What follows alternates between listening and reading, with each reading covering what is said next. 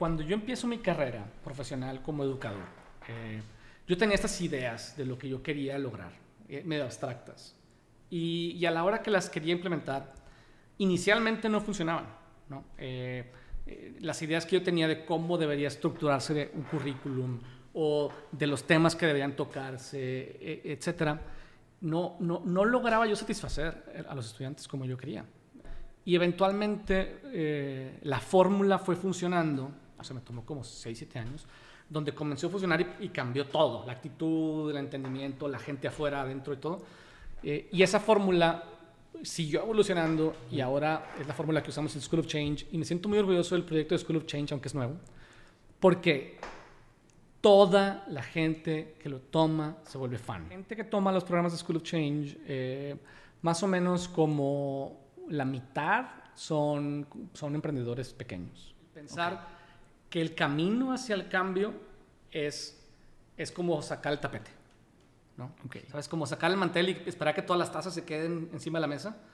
Y, y eso fue lo que hice. Y la verdad, eh, afortunadamente, digamos, tuvo buen resultado, pero en el proceso rompí muchas tazas. Pero yo quiero pasar más tiempo eh, haciendo crecer el negocio de School of Change, que hace cuenta, había, lo habíamos tratado como, como, un, como un side business, como, como algo que eventualmente iba a crecer, pero que estábamos nada más eh, experimentando con la fórmula y de repente me doy cuenta, esto es lo que hoy necesita el mundo, lo hacemos muy bien, si el mundo va muy rápido eh, y todo el tiempo estamos oyendo cosas nuevas, o sea, todo el tiempo estamos oyendo, depende en qué año estés hablando, pero yo diría los últimos cuatro años, ¿no? pasamos de escuchar de Internet of Things y blockchains y luego de repente ahora estamos oyendo de NFTs y la importancia de los ESG. O sea, la, la, oferta eh, eh, en estos temas es muy mala en el mundo en general.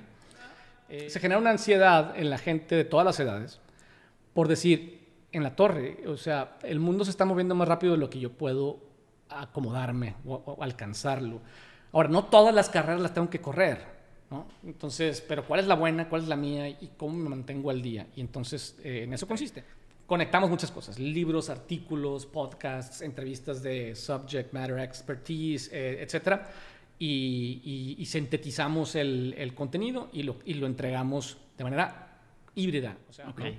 Entonces, venir de, de, de, una familia de educadores, empezar a jugar al educador, ¿no? meter ideas disruptivas en la educación, que nadie te las acepte, que te rechacen y que eventualmente encuentres una fórmula que funciona tremendamente bien, para mí ha sido el éxito de mi carrera.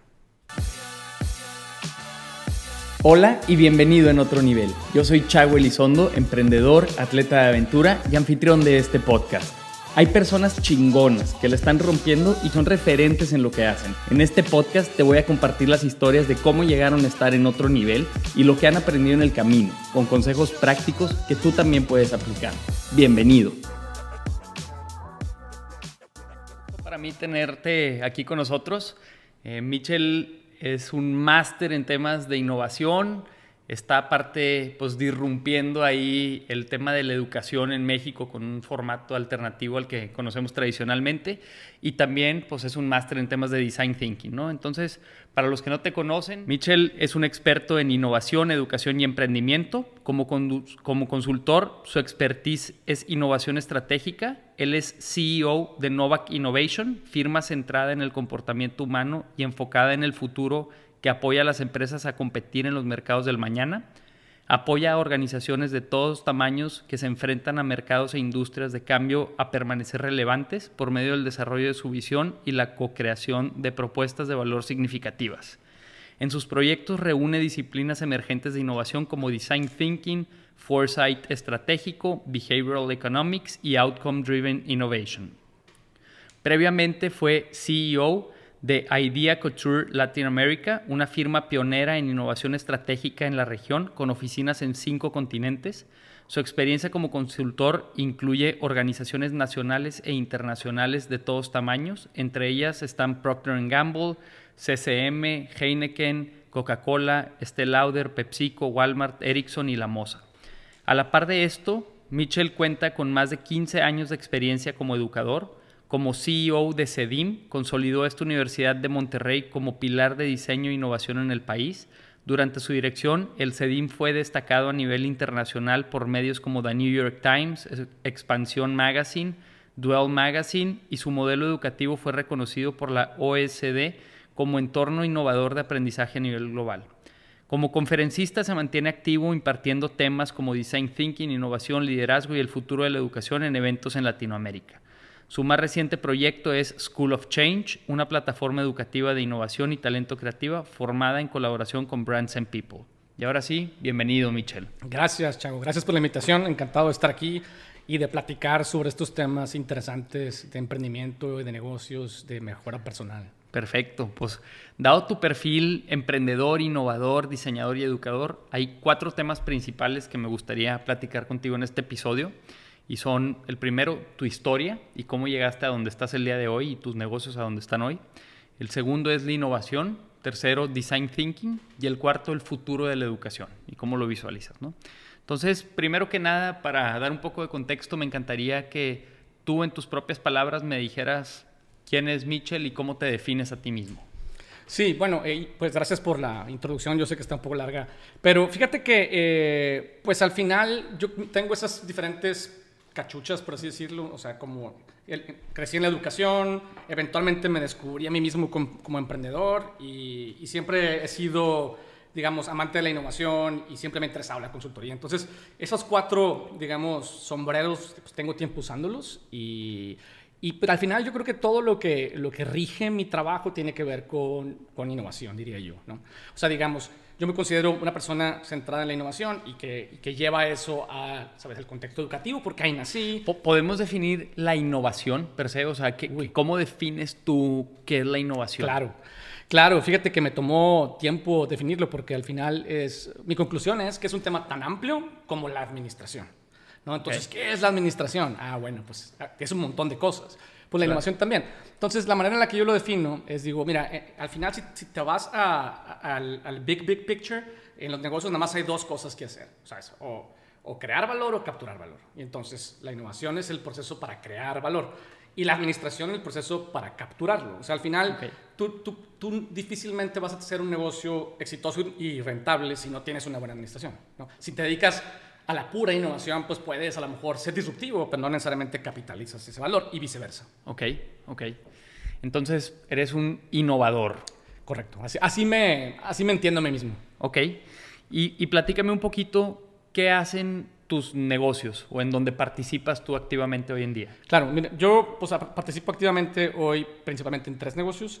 Eh, el negocio que empezó mi familia, mi papá y mi mamá, eh, que es el CEDIM, eh, que lo dirigí 15 años, pero sigo participando, digamos, medio día a la semana. Yo ya no estoy en la operación día a día, pero pues todas las semanas ahí estoy.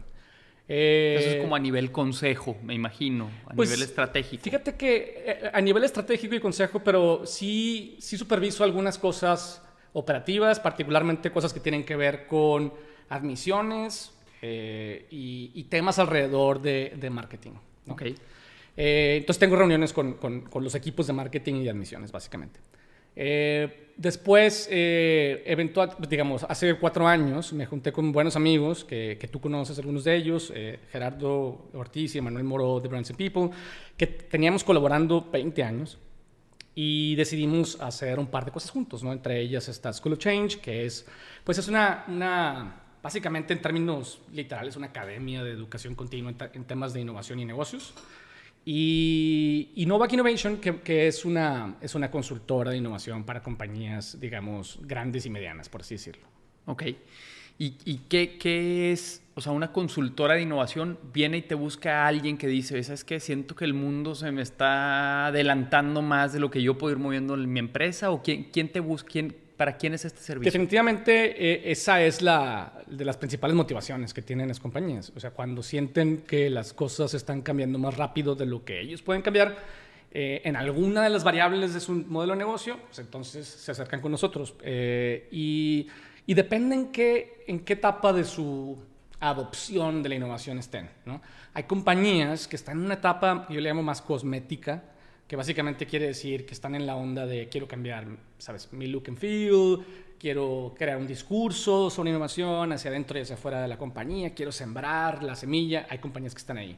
Y otras están más avanzadas, ¿no? Algunas están ya más en, quiero montar un equipo dedicado o quiero conectar la innovación con la estrategia. Entonces, dependiendo dónde estén, pues nosotros, digamos que usamos nuestros métodos para, para ayudarles a, a, resolver los retos que tengan en función de ese, de ese ciclo de adopción. Ok, ok. ¿Me puedes poner algún ejemplo? Claro.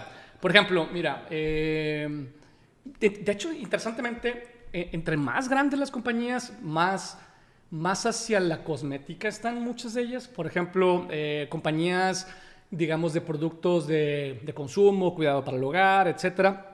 Generalmente nos buscan para temas de comunicación. O sea, nosotros no hacemos comunicación, pero lo que quieren es, quiero entender a mi consumidor, quiero saber qué le duele y qué decirle. ¿no? Es, es, muy hacia afuera, si te fijas, no estamos tocando el producto, no estamos tocando el negocio. ¿no? Eh, entre más grandes y más consumer, digamos, más B2C, más nos buscan para eso, como una estratega para entender a su consumidor. Y luego, eh, dependiendo de la industria, pero generalmente entre las compañías más medianas, que donde lidias directamente con el dueño, ¿no?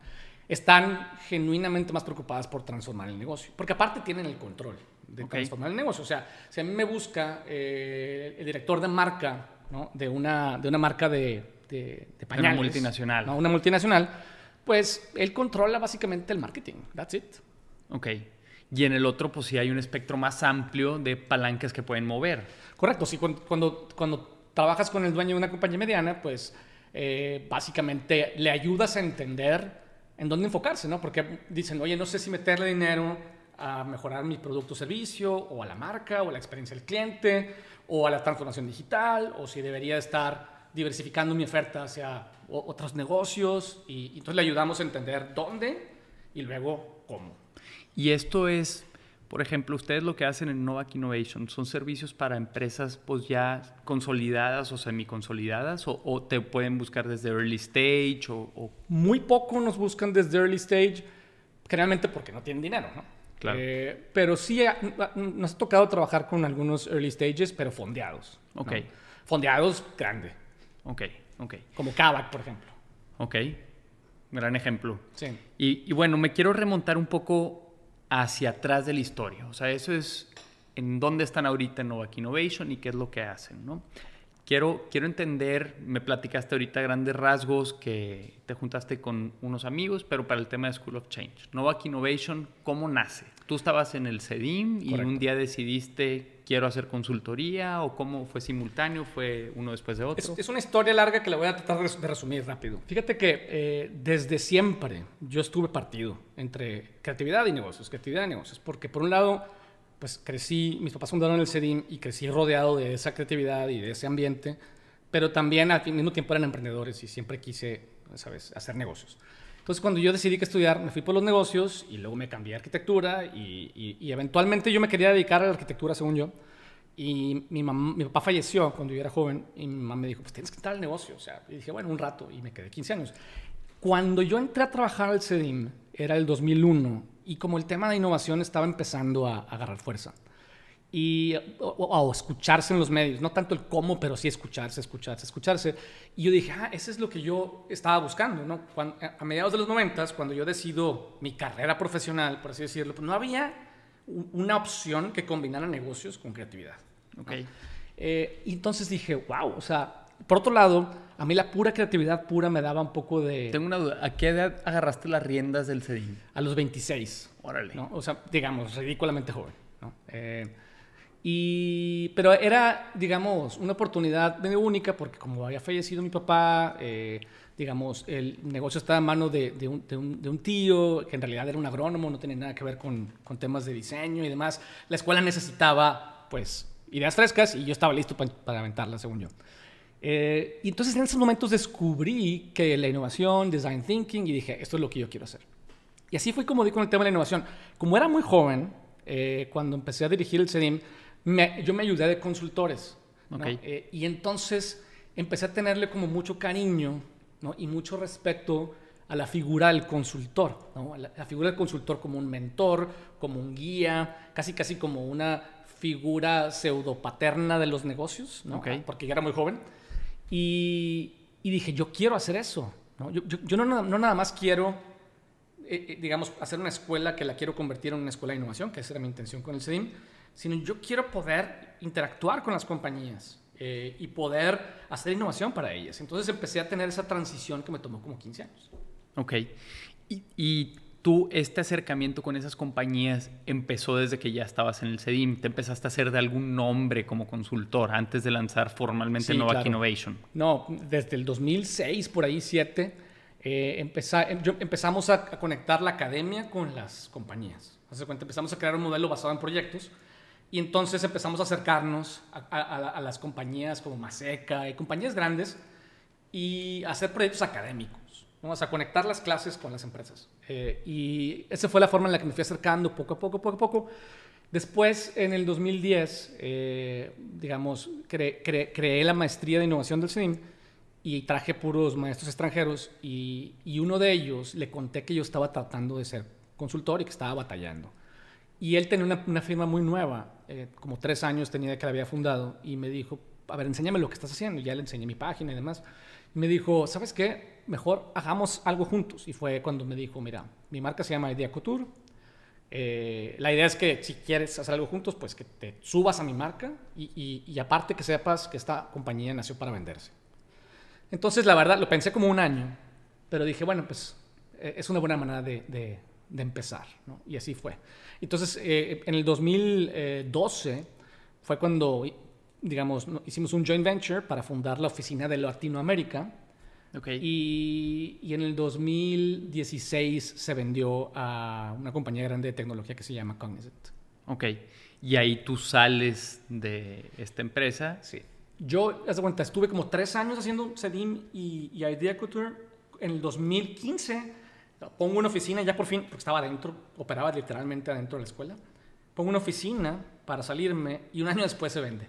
¿no? Y entonces en, ese año fue cuando digo, ok, entonces, pues yo, yo quiero seguir en este camino de la consultoría, eh, pero también quiero, quiero hacer, aprovechar que ya estoy fuera del CEDIM para, para sembrar un negocio nuevo de educación. Eh, que me costó un poco de- de- de- de trabajo mental, ¿no? Porque dije, pues mi familia tiene un negocio de educación, pero al final, entonces, encontré la forma en la que fueran completamente distintas para, para distintos momentos de, de la etapa de vida, ¿no? Del individuo. Ok. ¿Y, y cómo, eh, o sea, guíame un poquito de cómo fue esa decisión? O sea, tú un día dijiste, sí, sí me gusta el CEDIM, pero creo que hay más que puedo aportar valor en otra etapa. Sí. ¿O cómo fue? Fíjate que me di cuenta de varias cosas. Fíjate, una de las cosas que me, que me, que me sucedió bien interesante es que por, como por ahí del 2008 conocí a la gente de Endeavor, que no sé si los conoces, ¿no? Sí. Que son una aceleradora de negocios. Ha cambiado mucho. En aquel tiempo era para empresas medianas este, que, que, que pudieran escalar. Ahora agarran empresas de todo tamaño. Eh, y ellos fueron los que me, me hicieron ver varias cosas. Una vez me dijeron, es que tú eres un emprendedor de, de segunda generación. Yo dije, ah, soy un emprendedor. güey. Ok. Y luego me, me di cuenta que era un emprendedor para bien y para mal. O sea, ¿qué quería decir esto? O sea, yo, yo, yo adentro del negocio familiar estaba creando pequeños negocios. Empecé con tres carreras y de repente eran ocho, y eventualmente eran diez, y luego era una maestría, y yo iba por más maestrías. eh, y, y empecé a crear, haz de cuenta, una plataforma de, para que los creativos consigan trabajo. Y empecé a hacer tan- tantas cosas que... un intrapreneur dentro de... empedernido. Sí. ¿no? Y entonces eh, me empecé a dar cuenta, a ver, este negocio necesita una estabilidad que yo no le quiero dar, ¿no? Que yo no, yo, yo no juego ese rol, ¿no? Y, y- y entonces estoy estirando y estirando, y creció mucho el negocio, pero llega un momento donde estás estire y estire y estire y estire, donde tu energía como emprendedor desgasta, ¿no? Eh, y entonces dije, no, o sea, esto necesita estabilidad y yo, y, y Endeavor fue lo que me hizo ver eso y dijo, y- porque aparte no pasé el, el- o sea, no, no terminé siendo un emprendedor de Endeavor, fui al panel internacional, me tocó con gente muy picuda y uno de ellos dijo, Endeavor no se debe meter en la educación, entonces Michelle no está aceptado. Y uno de los, de los panelistas se acercó conmigo y me dijo, Michelle, este, hicimos lo que pudimos por ti, tratamos de defender tu idea. Pas- Él fue el que me chismeó eso. Y me dijo, pero creemos al final que tú tienes que dejar el negocio familiar. O sea, creemos que este negocio familiar te está deteniendo. Ok. ¿no? Entonces estuvo bien padre porque yo ya lo sentía y es bien chistoso cómo necesitamos permiso a veces, aunque sea un extraño, ¿no? Sí. para hacer algo. Entonces dije, eso es lo que tengo que hacer. Entonces, a partir de ahí, mi decisión de salir del CEDIM, eh, aunque me tomó cuatro años más, eh, digamos, estaba tomada. Ok. O sea, este evento fue un parteaguas. Totalmente. El, que alguien te dijera, te estás, traes aquí un, un, Blackberry en el pie que no te está dejando que alcances tu potencial. Más importante, yo creo, que haber sido aceptado como emprendedor en Endeavor. Ok, ok. Y, y bueno, ahora ya tenías tú esta idea de School of Change. Pasan estos cuatro años que tú sigues en el CEDIM tengo una duda. ¿Tú te sales a poner Novak Innovation o te sales a poner School of Change o fueron simultáneos? Yo simultáneamente hice Idea Couture y, y CEDIM.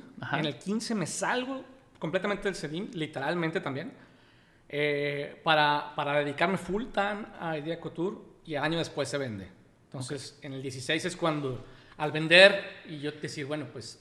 ¿Y para ti esa venta ¿Cómo la sentiste? ¿Fue, fue un éxito para ti? Eh, ¿Llevamos nuestra empresa y logré salir? ¿O fue un.? Fue las dos. Un, de que pues ya se acabó aquí. Fue las dos, porque cuando hubo varios intentos de compra ¿no? de, de, la compañía. Y entonces mis socios siempre estaban muy abiertos a decir, Michelle, si tú te quieres quedar, o sea, con la marca no, pero con el, con el equipo, la gente, la oficina, etcétera, pues, ¿sabes? Nos arreglamos. Y, y yo dije, fregón, o sea, al final yo empecé meses antes a, hacer la marca Novak Innovation y a prepararme para esa salida. Y cuando, cuando el comprador era otro, eh, dice, no, no, no, nosotros queremos, ¿sabes? Queremos todas las oficinas y queremos esa también. Y entonces eh, el siguiente reto para mí era, chin, o sea, voy a tener que volver a empezar, pero no solo eso, voy a tener que encontrar la forma de salirme rápido, porque tú sabes, cuando una compañía compra una, otra, otra, otra compañía... Te piden que te quedes. El operador se tiene que quedar dos años, tres años, cuatro años. Yo no era el operador principal, digo, sí de la oficina mía, pero pues, eran seis oficinas.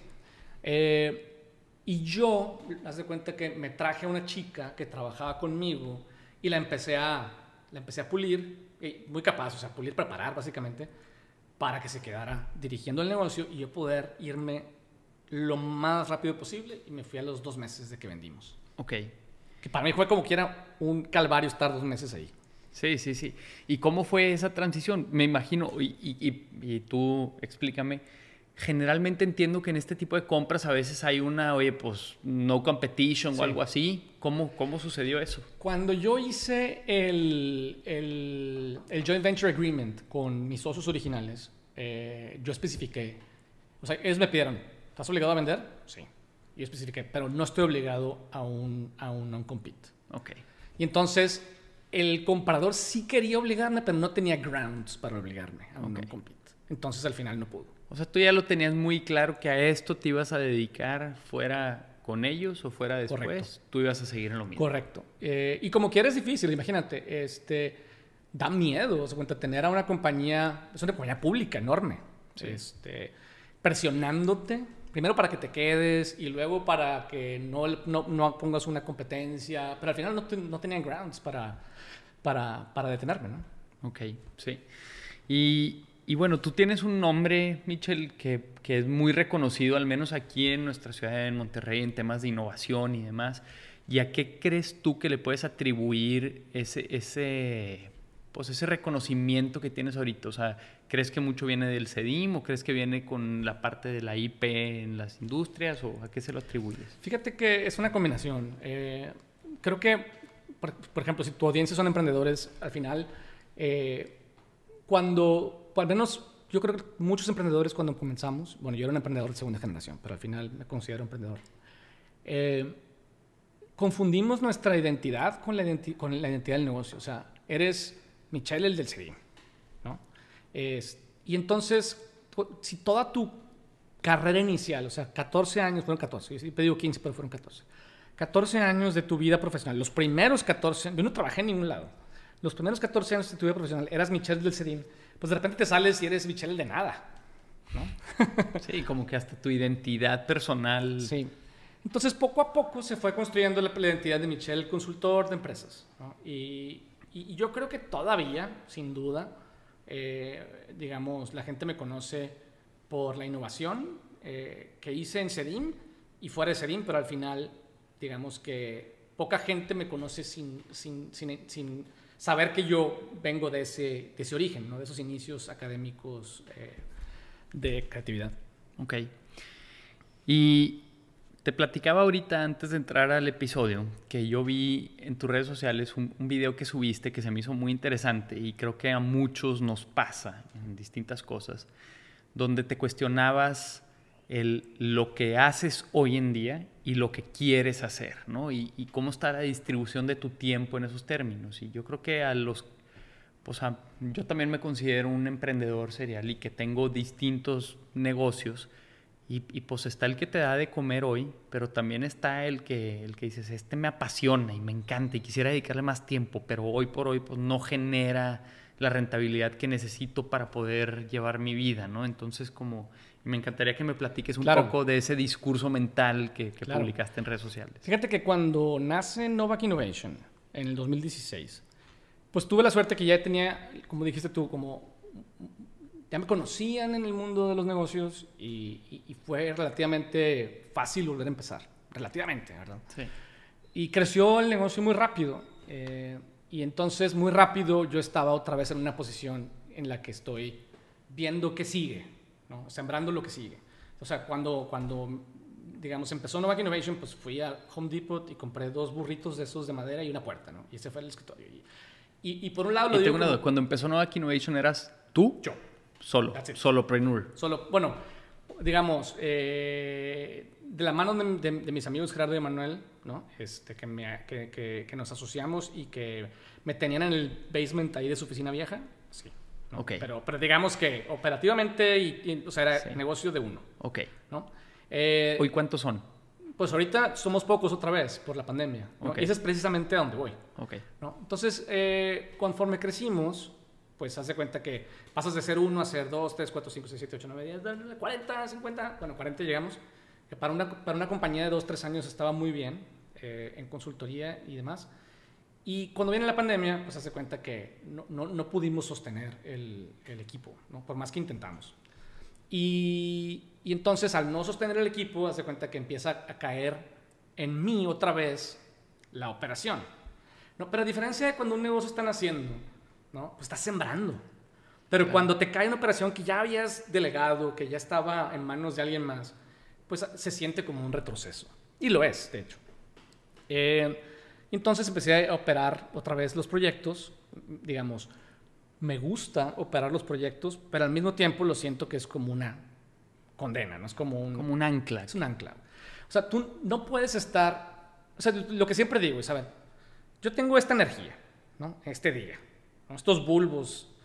Y, y, tengo, o sea, si se los dedico a este proyecto, pues hace cuenta que este proyecto va a estar bien, ¿no? Pero la misma creatividad y energía se la puedo dedicar a pensar cómo voy a conseguir más clientes, o cómo voy a abrir nuevas oficinas, o etcétera. Y si estoy en este proyecto, no estoy en, o sea, si estoy in the business, no estoy on the business. Ajá. Tiene un costo de oportunidad. Enorme, ¿no? Y, y yo tengo mucha ansiedad por el tiempo. Como mi papá fallece joven, es, tengo mucha ansiedad por el tiempo, entonces siempre siento que el tiempo lo tengo encima, lo tengo encima. Entonces, eh, pues hace cuenta que dije, chino, o sea, hoy por hoy eh, lo que nos da de comer es los proyectos de Novak Innovation, pero yo quiero pasar más tiempo eh, haciendo crecer el negocio de School of Change, que hace cuenta, había, lo habíamos tratado como, como, un, como un side business, como, como algo que eventualmente iba a crecer, pero que estábamos nada más eh, experimentando con la fórmula y, y, entendiendo qué funcionaba y qué no funcionaba y demás. Y de repente me doy cuenta, esto es lo que hoy necesita el mundo, lo hacemos muy bien y, y el costo de no estar dedicando la energía a eso por estar atendiendo, operando, es enorme. ¿no? Y, y yo creo que hay, hay, hay, emprendedores de todo, hay emprendedores que les gusta la operación ¿no? Eh, y, que, y que más bien tienen problemas para soltarla. Okay yo soy del, del, tipo que me gusta sembrarla y entregarla cuanto antes. ¿no? Okay. Y dedicarme a supervisar y a ver qué sigue. Ok. Sí. Y, y, bueno, y en este crear School of Change, y creo que este es un espacio excelente para que nos puedas decir qué es, dónde lo pueden encontrar y para quién es, claro. o sea, cuál es la página o cómo se entera alguien de qué oferta tienen en School of Change ahorita. Mira, eh, School of Change básicamente es una, te decía, es como una academia de educación continua para la vida, ¿sabes? lifelong learning, enfocada en negocios y, y, nace de la idea de que si el mundo va muy rápido eh, y todo el tiempo estamos oyendo cosas nuevas, o sea, todo el tiempo estamos oyendo, depende en qué año estés hablando, pero yo diría los últimos cuatro años, ¿no? pasamos de escuchar de Internet of Things y blockchains y luego de repente ahora estamos oyendo de NFTs y la importancia de los ESGs. Y estoy usando todos esos términos abreviados a propósito. Sí, para que digas, ¿qué es eso? Ajá, exactamente. Y entonces siento que hay mucha, se genera una ansiedad en la gente de todas las edades por decir, en la torre, o sea, el mundo se está moviendo más rápido de lo que yo puedo acomodarme o alcanzarlo. Ahora, no todas las carreras las tengo que correr. Entonces, pero ¿cuál es la buena? ¿Cuál es la mía? ¿Y cómo me mantengo al día? Y entonces, eh, en eso consiste. Hoy nada más tenemos, eh, tenemos tres programas. O sea, en realidad, si, si los ves por separado, pues los son, journeys. Son los journeys, ¿no? Son journeys de aprendizaje, eh, que son certificados y que están migrando en realidad a ser diplomados, ¿no? Y uno está enfocado en, en, liderazgo creativo, que básicamente es aprender las principales pues diría yo, las principales metodologías de innovación, ¿no? las que usamos en la consultoría. Y luego otro se llama de Business Design, que básicamente es un, un certificado de, de, emprendimiento, ¿no? okay. enfocado desde la estrategia hasta el diseño de la organización. Y luego el más reciente, que de hecho empieza la semana, la semana dos semanas, es un programa que se llama Business Development, que básicamente es una combinación de marketing y ventas. Entonces, y de hecho eh, son diferentes momentos, ¿no? O sea, el de Business Design, aunque nació segundo, es para algo que no existe, ¿no? O que es muy nuevo. Luego el, el, de, el, de, el de Business Development es para la siguiente etapa, o sea, para hacerlo crecer. Y el de Creative Leadership es para cuando ya tienes algo andando. Ok, ok. Y todos estos programas, por ejemplo, ¿de dónde los sacas? O sea, ¿se inspiran ustedes de algún curso de una universidad y dicen, vamos a tropicalizarlo y vamos a reducirlo? Jamás. Jamás, porque la, oferta eh, eh, en estos temas es muy mala en el mundo en general. Eh, y lo que hacemos es, como, como dentro de la consultoría tenemos métodos muy bien desarrollados para ver hacia dónde van las cosas. Y entonces hacemos una, una combinación de cosas. Haz de cuenta, eh, hacemos un levantamiento de información de negocio todo el tiempo y, vemos patrones. Y decimos, ah, mira, aquí hay un patrón, aquí hay un patrón, aquí hay un patrón.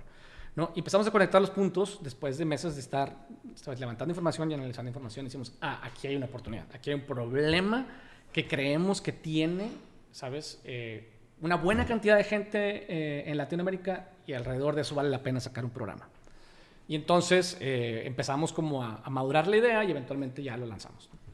Entonces, pero viene de, viene de, investigación inicialmente de escritorio, ¿no? De hacia dónde van las cosas y luego de conversaciones que tenemos con gente que ha pasado por nuestros programas para validar que realmente es algo que la gente quiere y necesita. ¿Y el material lo desarrollan ustedes internamente? Sí, el material es, una, es, igual, es, producto de investigación entre... Conectamos muchas cosas, libros, artículos, podcasts, entrevistas de subject matter expertise, eh, etcétera y, sintetizamos el, contenido y lo, y lo, entregamos de manera híbrida. O sea, eh, la teoría y los casos se entregan de forma grabada, pregrabada, y hay sesiones en vivo en las que convertimos eso en acción a través de herramientas. Ok.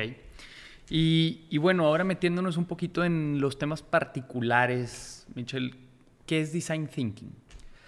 Mira, Design Thinking es una de las primeras metodologías de, de, innovación que comenzaron a agarrar fuerza. ¿no?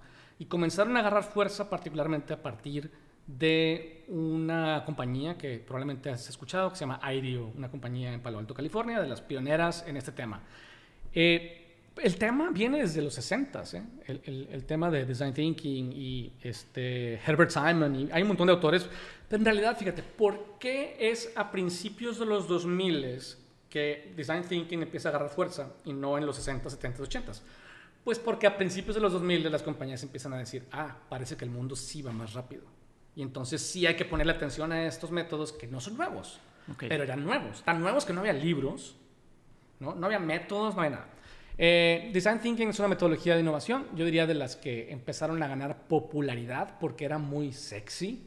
Pues, ¿Sabes? Este uso como de post-its y de frameworks y demás. Eh, pero, en mi opinión, es como el sistema operativo para mí. ¿Sabes? Tiene, tiene los principios básicos de la innovación, pero se queda corto. ¿no? Eventualmente, los, los consultores y las compañías se dieron cuenta que no había una única eh, metodología que, que, que, pudiera resolverlo todo. Design Thinking se vuelve para mí como, hace cuenta, el sistema en el cual montas otras cosas. Y, y, hoy por hoy, sobre Design Thinking se montan temas como Foresight estratégico, Jobs to be Done, eh, Lean Experiments, y entre otras cosas. Y, y, desde tu punto de vista, ¿cuál es la metodología más completa o la mejor en temas de innovación? Yo creo que es Jobs to be Done. Jobs to be Done. Eh, es la más, es la que puedes, tú puedes usar Jobs to be Done sin ninguna otra y, llegar a lugares. En las otras, no tanto. Eh, fíjate, yo me di cuenta de, lo corto que se queda Design Thinking. Yo traí, me traía gente de IDEO a dar clases al CEDIM, ¿no? Y, y, no sabían cómo explicarle a los estudiantes cómo convertir la información que obtenías hablando con la gente en una necesidad humana. No, no había un método. Era, pues, interprétalo. Era como, era un black box. Al grado que se desesperaban. ¿no? Me acuerdo perfecto, un maestro me dijo, Michelle, tú has hecho esto, ¿verdad? Y yo, sí, explícales. No puedo. ¿No? Y dije, wow. O sea, este, este pelado trabaja en IDEO y, y, no puede explicarle a alguien más cómo se hace. O sea, e, el, aquí el bridge o la, la parte que no conectaba era la información o la teoría o qué, o la información recabada. Convertirla en necesidades humanas. ¿No? No, no, o sea, no había un método explícito, como que era algo que aprendías con la experiencia. Entonces, al no hacer explícito, no había forma de explicarlo. Pero luego, eh, cuando, de hecho, cuando vendemos a Idea Couture y, cuando estaba yo naciendo, sembrando Novak Innovation, en Navidad dije, le voy a regalar un, un, libro a, a, unos clientes. Y buscando libros encontré Jobs to be Done, que es un libro de un autor que se llama Anthony Ulrich. Y lo empecé a leer y dije, dije, esto es, o sea, esta es una metodología mucho más científica, mucho menos artística. Ok. ¿no? Vaya, no que esté más objetiva. Más objetiva, más, perdón, más fácil de, eh, de convertir en algo objetivo. ¿no? Y, y, que combinaba lo cualitativo de las conversaciones con lo cuantitativo, eh, etc. Y, y, es una metodología que, de hecho, aunque nace de Anthony Ulrich, la populariza Clayton Christensen. Y entonces también es fácil de vender porque cuando tú dices, ah, es que esto es una metodología, Clayton Christensen, ¿sabes? El mega maestro de Harvard, este, etcétera, entonces la gente como que, ah, sí, ok. Ok, te la compran más fácil. Y realmente, aparte que te la compran más fácil, es mucho más científica, ¿no? O sea, depende menos de tu capacidad de abstracción. Ok. ¿no? Cualquiera objetivamente la puede entender la puede ejecutar. Obviamente nosotros le metimos mucho trabajo para hacerla propia, ¿no? Claro. Pero, pero al final está muy basado en, en, en, la, en el trabajo de Antonio Lubick. Ok. Y este tipo de metodologías y demás, alguien nos está escuchando y es un emprendedor que, que puede ser un solopreneur, puede ser alguien que ahorita está en una idea apenas o un equipo pequeño. ¿Son aplicables para empresas de este tamaño o son solo para empresas grandotas? No, completamente para cualquier proyecto. De hecho, tú me preguntabas hace rato eh, para a qué tipo de clientes era la consultoría y te decía yo, pues compañías grandes y medianas. Y las compañías pequeñas y los solopreneurs o incluso los freelancers, entonces, ¿qué hacen? Ah, pues para eso existe School of Change. Aunque atendemos clientes de todos tamaños en las clases, lo que hacemos de hecho es algo que yo creo que casi nadie hace. O sea, entregamos toda nuestra metodología tal cual la aplicamos. O sea, cero secreto es, ahí está. Y, entonces, eh, de hecho, eh, de, la gente que toma los programas de School of Change, eh, más o menos como la mitad son, son emprendedores pequeños. Ok. ¿no? Que ellos mismos dicen, en vez de contratar un consultor, voy a aprender la metodología para yo aplicarla en mi negocio, porque hoy mi negocio no da para para pagar esos consultores. Es que no hay consultoría para, para compañías, este, incluso dentro de las medianas, para abajo, no hay. E, es que es, es caro el, el, el, mundo de la consultoría. De hecho, yo cuando comencé en este tema, yo quería encontrar un consultor y no había, para empezar, en México.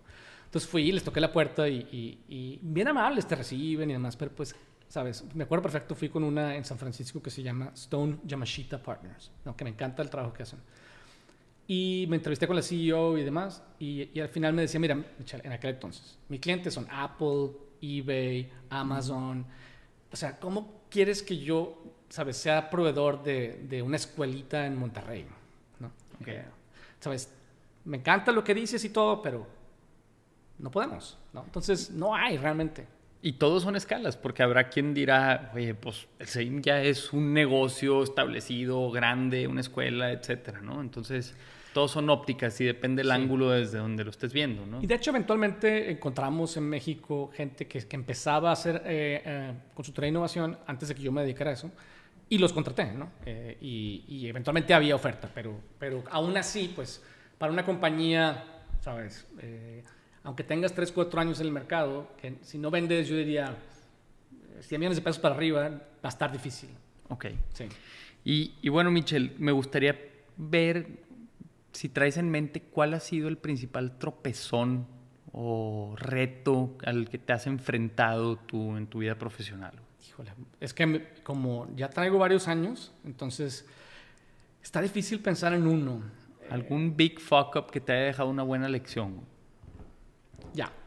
Mira, yo creo que el tratar de transformar a CEDIM en una escuela de innovación fue algo que, donde yo cometí muchos errores. Y de los principales errores que cometí eh, fue el que el pensar que, que las cosas las puedes cambiar rápido. ¿no? Y, que, y que aparte el pensar que el camino hacia el cambio es, es como sacar el tapete.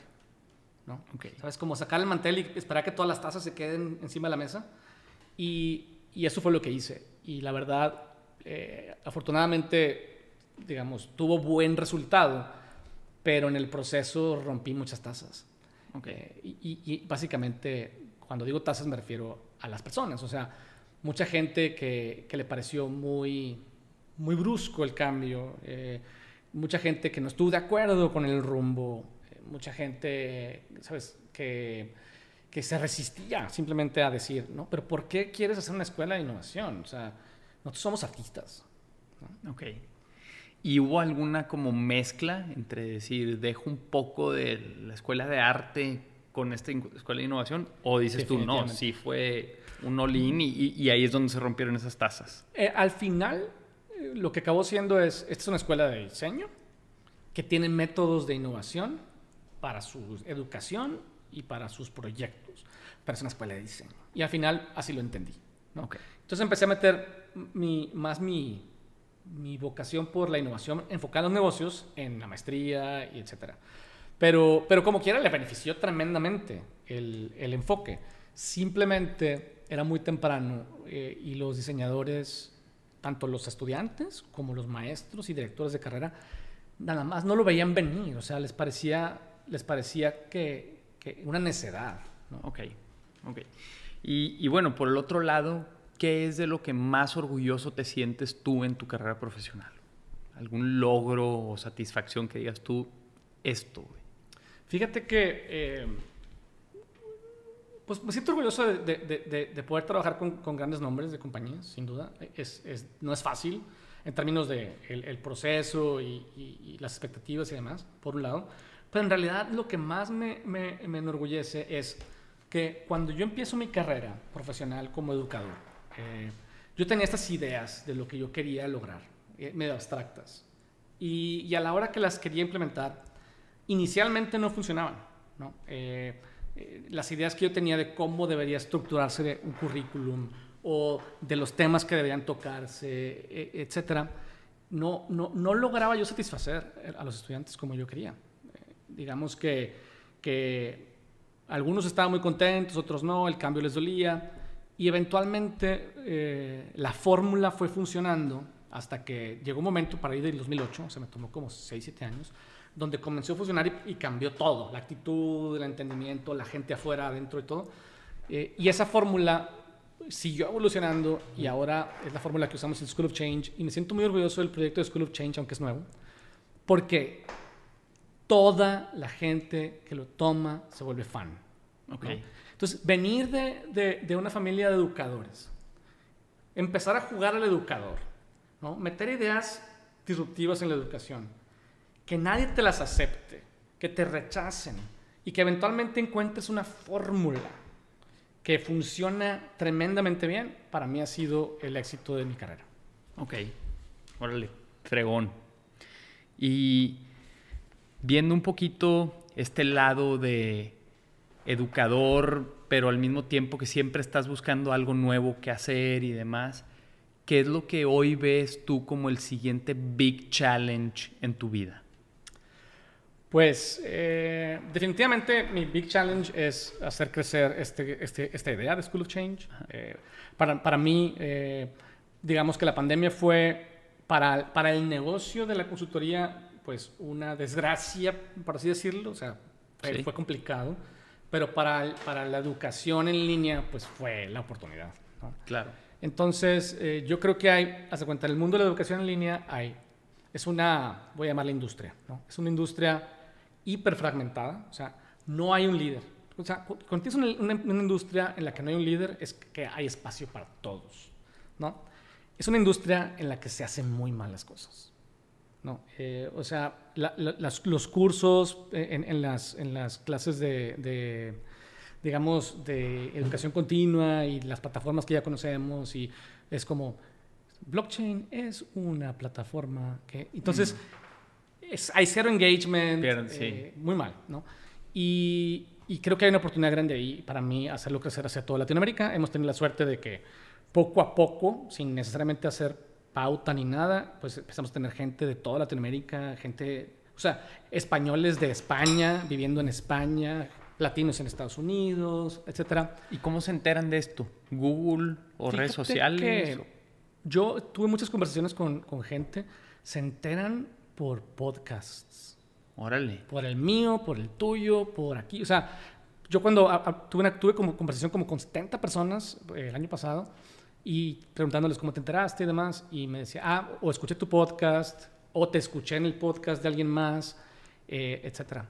¿no? Eh, y así es como... Y por eso la verdad siempre me encanta la oportunidad de, de, sí. de, de, de tener estas conversaciones, ¿no? Y, y entiendo yo participé en unos de los workshops que organizaron School of Change y a mí me tocó asistir de manera presencial y entiendo que así inició al principio, que era presencial y ahorita por lo que me platicas, pues entiendo que ahora es completamente digital sí. y lo puedes tomar desde cualquier lugar del mundo y demás. Correcto. ¿Cómo, cómo has visto tú ese cambio? O sea, ¿crees que va a regresar la educación a un híbrido o se va a quedar más virtual? ¿O cómo ves tú el futuro de la educación? Bueno, la educación en general creo que va, va a ser híbrida, sin duda. O sea, lo presencial no va, no va a morir, es como el e-commerce. ¿No? El e-commerce, todo el mundo pensaba que iba a matar al brick and mortar eh, retail y la verdad es que no lo va a matar, nada más lo va a transformar. ¿no? Sí. Lo mismo en la educación. Eh, el e-learning no va, no va a acabar con la educación presencial, simplemente le va a dar un rol distinto. ¿no? Eh, yo creo que sin duda. En el caso de School of Change, yo, siempre va a ser en línea. La verdad es que la parte presencial siempre fue una, un inicio nada más. Okay. En lo que, porque el mercado no estaba listo para, para hacer una escuela 100% en línea. Eventualmente estuvo listo, pero pues a base de una, de una contingencia. Claro, se aceleró eh, el proceso. Se aceleró el proceso que ya veníamos preparando. Entonces, eh, pero yo creo que la educación va a ser híbrida sin duda. Eh, y cuando digo híbrida estoy pensando en, en, en, a lo mejor vas a tener una sesión en vivo presencial a lo mejor al mes, al trimestre, ¿no?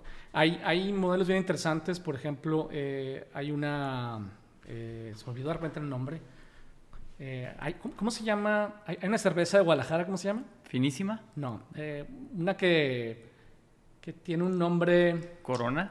No, hombre, no. X, X, es que la escuela sí. se llama igual, pero se me okay, olvidó okay. de repente. Y esta escuela es una universidad, de hecho, y qué lástima que se me fue el nombre, ahorita me acuerdo. Se los ponemos en la descripción. Ándale, ya quiera. está. Y, y, básicamente está bien interesante porque lo que hacen es, to, toda la educación es, es, cohort, o sea, es en grupo, es en línea, 100%, toda, toda, toda, pero la gente vive junta. Ok. ¿no? Entonces vives un semestre en San Francisco, un semestre en Londres, Mm. un semestre en... Es como si fueran digital nomads, una comunidad, pero eh, tomando clases. Sí. Son digital nomads que viven juntos, que hacen trabajo en equipo juntos y que viajan por todo el mundo durante toda su carrera. Co-living. Co-living. ¿no? Pero todas las clases son en línea. Eh, y lo que pasa es esto, lo que pasa es que el modelo de la educación tiene un problema importante, a menos que seas Harvard o Wharton o las, ¿sabes?, que tienen los grandes, este, pues digamos que donaciones. Es que es, es, el modelo es muy difícil, o sea, es, es, muy difícil pagar altos salarios a, a, a, gente muy preparada para que, para que den, ¿sabes?, las mejores clases del mundo. Pero no es tan difícil grabarlas. ¿no? Y cuando las puedes grabar, de hecho son en vivo, las de, las de esta Minerva se llama. Ok, Minerva se llama la universidad.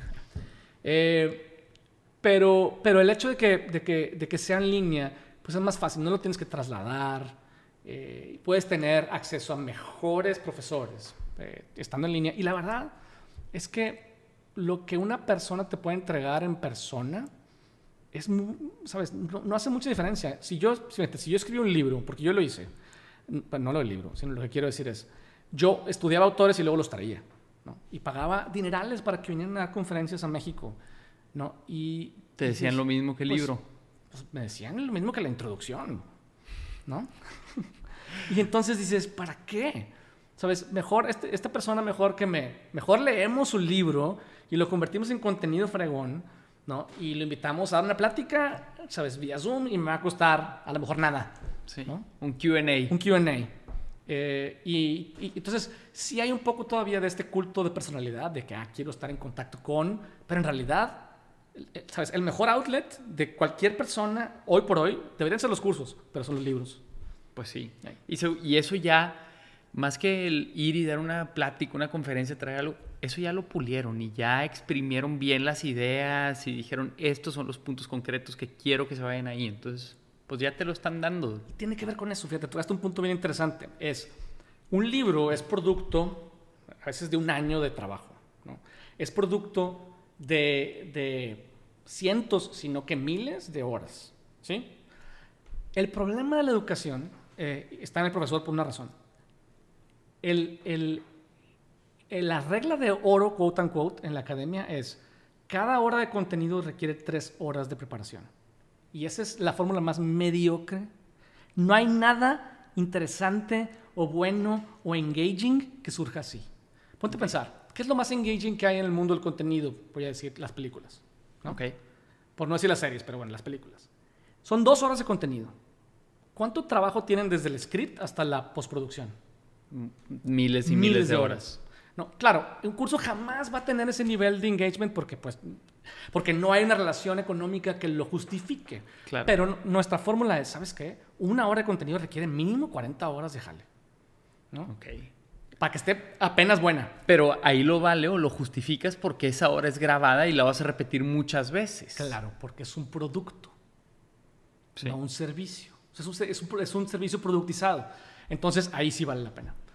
Pero pero preparar 40 horas para una clase que vas a dar una vez y tú como, sabes, como experto, que las universidades pues, te pagan poco porque no pueden pagar más. Claro.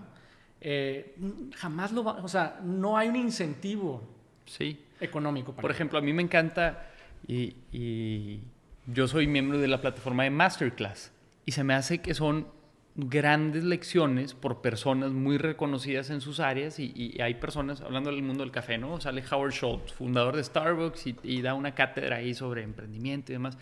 Y digo, pues, ¿quién podría pagar el sueldo para que él vaya y te esté dando una clase? Pero lo haces una sola vez, lo grabas, pulen el contenido y se justifica toda la producción que hay detrás de para generar un contenido de, esa, de ese nivel. Y si te fijas, aún así, son básicamente documentales. Sí. O sea, básicamente es una entrevista convertida en, depende de quién, pero generalmente son como es una, es una buena entrevista, es como es como como investigative journalism convertido en clase.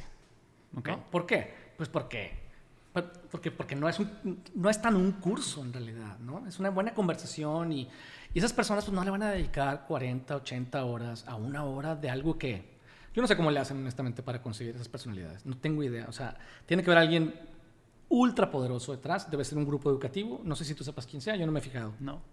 No, pero debe ser un, los grupos educativos. O sea, la, la, la industria de la educación eh, superior se ha estado este, consolidando en el mundo y entonces pues, hay como cuatro grupos que son dueños de todas las escuelas. Ok. Y, y tengo una duda desde tu óptica. El valor de los títulos universitarios, creo que anteriormente pues era, era lo que valía, ¿no? El papelito. Y sin embargo, con el paso del tiempo voy viendo que, que va dominando más los skills que el papel. Totalmente. Y entonces tú estando en esta parte, pues como doble, en el sentido de que tu familia sí, y sigues participando Claro. indirectamente en una institución que está acreditada por los programas y bla, bla, bla, y instituciones X, el gobierno. Y por otro lado, esta educación que, que pues no es per se un papelito que digas tú, la SEP nos lo reconoce o algo así, sino que estás desarrollando las habilidades en las personas. ¿Cómo ves esto yendo hacia el futuro? Definitivamente, eh, definitivamente yo creo que las, universidades todavía tienen un rol importante en la vida de la gente eh, porque son una incubadora, ¿no? A los 17, 18 años, pues nos falta todavía experiencia, madurez, eh, networking para, para, para hacer cosas. Nuestro juicio todavía está, digamos, muy inmaduro. Y yo creo que la universidad es una excelente incubadora ¿no? de jóvenes adultos. Eh, no necesariamente creo que, la, que el valor más importante de, de la universidad venga del contenido. ¿no? Ok. Creo que viene más de la experiencia de coming of age, bajo, bajo la tutela ¿no? y, y- y- y el abrazo de una, de una institución. Ok. Ok. Porque desafortunadamente el, el- contenido es pobre porque las universidades, por el modelo que tienen, y así lo- no hay de otra, este, tienes que subcontratar el expertise. O sea, al final tienes un maestro que le dedica lo que le conviene. O sea, si vive full time de esto, pues en realidad probablemente no tenga tanta experiencia. Y si tiene mucha experiencia, probablemente no le va a dedicar tanto tiempo. Ok, sí, siempre hay un costo de oportunidad. Sí. Y, y bueno, Michel, ¿cuál para ti ha sido lo que tú consideras la decisión más difícil que has tenido que tomar en tu vida? Yo creo que salirme del CEDIM definitivamente. Eh, es, fue una decisión que me tomó muchos años. Yo, te digo, entré, entré en el 2001, empecé a, a considerarlo a partir del 2005, ¿no? y no fue hasta el 2015 que, que, que lo decidí. Me costó mucho trabajo. Yo, hace cuenta, digo, no me arrepiento en nada en la vida. La única que me arrepiento, me tardé mucho en salir. Ese es mi... mi ¿Y cuál fue la reacción en tu casa? O sea, siendo Pues- que tú eras el líder del negocio y... no estuvo padre, particularmente para mi mamá, ¿no? Ella falleció, pero todavía vivía. Este, a ella le dolió mucho que yo me, que yo me saliera. ¿no? Le pareció como, qué tontería que, que tu papá, sabes, empezó un negocio para que tú nunca tuvieras que pedir trabajo y ahora dices que no quieres estar aquí, ¿no? O sea, Sí. no- nunca lo entendió. Y, y, y fue, fue duro, la verdad. Eh, y digo que me hubiera gustado salirme antes nada más porque, porque me hubiera gustado volver a empezar más joven, Sí. ¿no? O sea, ir construyendo ese efecto dominó ahorita que ya estuviera en otro... Sí, sin duda. Ok. Y, y bueno, ¿qué sigue, ¿qué sigue para Michael, para ti? Fíjate que, eh, pues digo, aparte del proyecto School Change, para mí, eh, yo, yo lo que quiero, sueño con esta idea de, de, de business design, o sea, Ok. de, de, diseñar negocios este, para, para mí, principalmente para mí. y, y creo que en los siguientes años, al menos va a ser un poco una de mis necedades, el decir, sí se puede ser un diseñador de negocios. O sea, sí puedes dedicarte, como los emprendedores en serie, ¿no?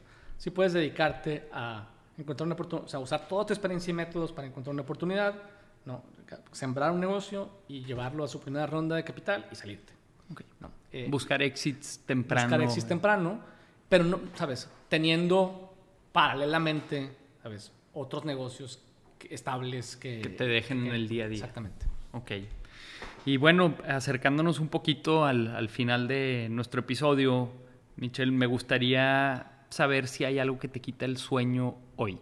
Las ideas. Fíjate que ya ves que eh, la gente dice, cuando tienes problemas no duermes. Y yo, cuando tengo problemas, duermo como piedra, ¿no? Como que escapo. Es más, es- cuando tengo problemas, cuando más temprano me duermo. Cuando tengo ideas, eh, es cuando cuando no duermo. Estás emocionado, ya quieres, ya. Sí, estoy emocionado y hace poco hablaba, no sé si te tocó escucharlo, este, sobre algo que yo no sabía que existía como fenómeno que se llama hipnagogia, que básicamente es cuando estás emocionado con algo, bueno, en mi caso en particular, no depende específicamente de eso, dormido piensas. ¿No? Y entonces dormido haces conexiones y tu cerebro sigue trabajando y, y resuelves problemas. Claro, no descansas. Pero es, así me pasa. Las ideas las, las trabajo dormido y, y luego el día siguiente cansado, pero seguí trabajando. Las asimilas. Dices, Sí. esto, esto me hace sentido. Es- Haces conexiones que no se te ocurren, porque haz de cuenta que cuando estás dormido, pues el ego está dormido también, y entonces eh, la creatividad fluye diferente. Eh, y es un fenómeno, yo no sabía que existía, hasta hace poco lo investigué. Órale, nunca había escuchado. No creas que es algo que hago adrede, o sea, sí, simplemente sí, sucede. sucede. Sí. Sí. Y bueno, eh, tres recomendaciones que me puedas hacer, Michelle. ¿En qué Ya. contexto? En libros, eh, Mm. podcasts, series, películas, este, páginas de internet, blogs, etcétera. Ok, muy bien. Eh, no sé si has leído artículos de una página que se llama The Art of Manlyhood. ¿Ok? Son muy buenos artículos, hablan sobre el nacimiento del coolness, la evolución del marketing, y tienen un podcast también que está bueno, pero los artículos están espectaculares. ¿no? Ok. Super deep, largos, long reads, pero muy bueno. Eh, me gusta mucho The, Art of Manlyhood. Así, Eh, así lo buscamos en sí. Google, The Art of Manlyhood. Sí. Eh, después, en- ¿has, has- has visto eh, eh, The Land of Giants? Es, una, es un podcast, no sé si lo has escuchado. ¿Ok? ¿No? The Land of Giants me gusta porque en lugar de cada episodio hacer una entrevista nueva y demás, hacen investigative journalism y entonces hacen una, como una temporada completa sobre un negocio. Entonces, hacen seis episodios sobre Amazon, seis episodios sobre Netflix. et- Ahorita van como la tercera, no sé, no sé en cuál empresa están. Pero buenos porque, porque no es nada más una entrevista con, ¿sabes? Sí, O- no es superficial. no es superficial. No, no es superficial. Y, y se meten en lo bueno y lo malo. ¿no? Eh, muy bueno. Y seguramente ya lo conoces, pero para mí, eh, para mí es un, más que lo bueno que está, es una, es un nuevo formato que yo creo que está abriendo muchas oportunidades e ideas. Es eh, el formato de Explain the Vox Media. No sé si lo has visto. Ok, sí, sí lo he Sí, es visto. muy famoso, de hecho, ¿no? está en Netflix. Está en Netflix, correcto. Son como Eh, estos mini capítulos de sí. temas. Que es una, haz cuenta, al final es una nueva forma de, de, de- de periodismo, ¿no? Un periodismo explicado, que no es, es- no es sobre la superficie, no es sobre la noticia, es sobre... Y, y yo sé que no es nuevo y que es común y que todo el mundo lo conoce, pero yo los quiero invitar a que analicen la fórmula, ¿no? La fórmula de cómo le hacen, qué dicen, cómo crean ese contenido, me parece a mí eh, espectacular. A mí me encanta. O sea, Sí. comparto ese el tercero que recomendaste, Explained, Sí. de mis series favoritas en Netflix. Y, y bueno, y Vox Media, que es el que hace Explained, pues también tiene un canal de YouTube donde usa la misma fórmula para hablar de cosas más, eh, más noticiosas. Es muy bueno. Ok. Está. Y ahorita durante nuestra conversación mencionaste el libro de Jobs to be Done. Sí. Nomás si pudiera recordarme el autor o quién lo escribe. Anthony Ulwick. U-L-W-I-C-K. Ok. Sí. Pues muchas gracias, Muy bueno. Michelle. Eh, ¿Dónde te pueden encontrar en línea? Pues creo que la mejor forma es en Instagram. eh, es Michael García Novak. Michael García Novak. Correcto. School of Change, los cuento. Schoolofchange.mx. Ok. ¿no? Y Novak Innovation. Novak.mx. Novak. Novak Sí. con K y con V. Co- Ajá, N-O-V-A-K.mx. Sí. Ok. Muy buenas preguntas, Chao. Muy buena conversación. Muchas gracias por la invitación. Gracias a ti por estar aquí y nos vemos en la próxima. Si les gustó este episodio, por favor, déjenme en los comentarios. Si no les gustó, también me gustaría saber cómo podemos mejorar. Y me avisan que no les gustó. Y claro que sí. Y nos vemos en la próxima. Gracias.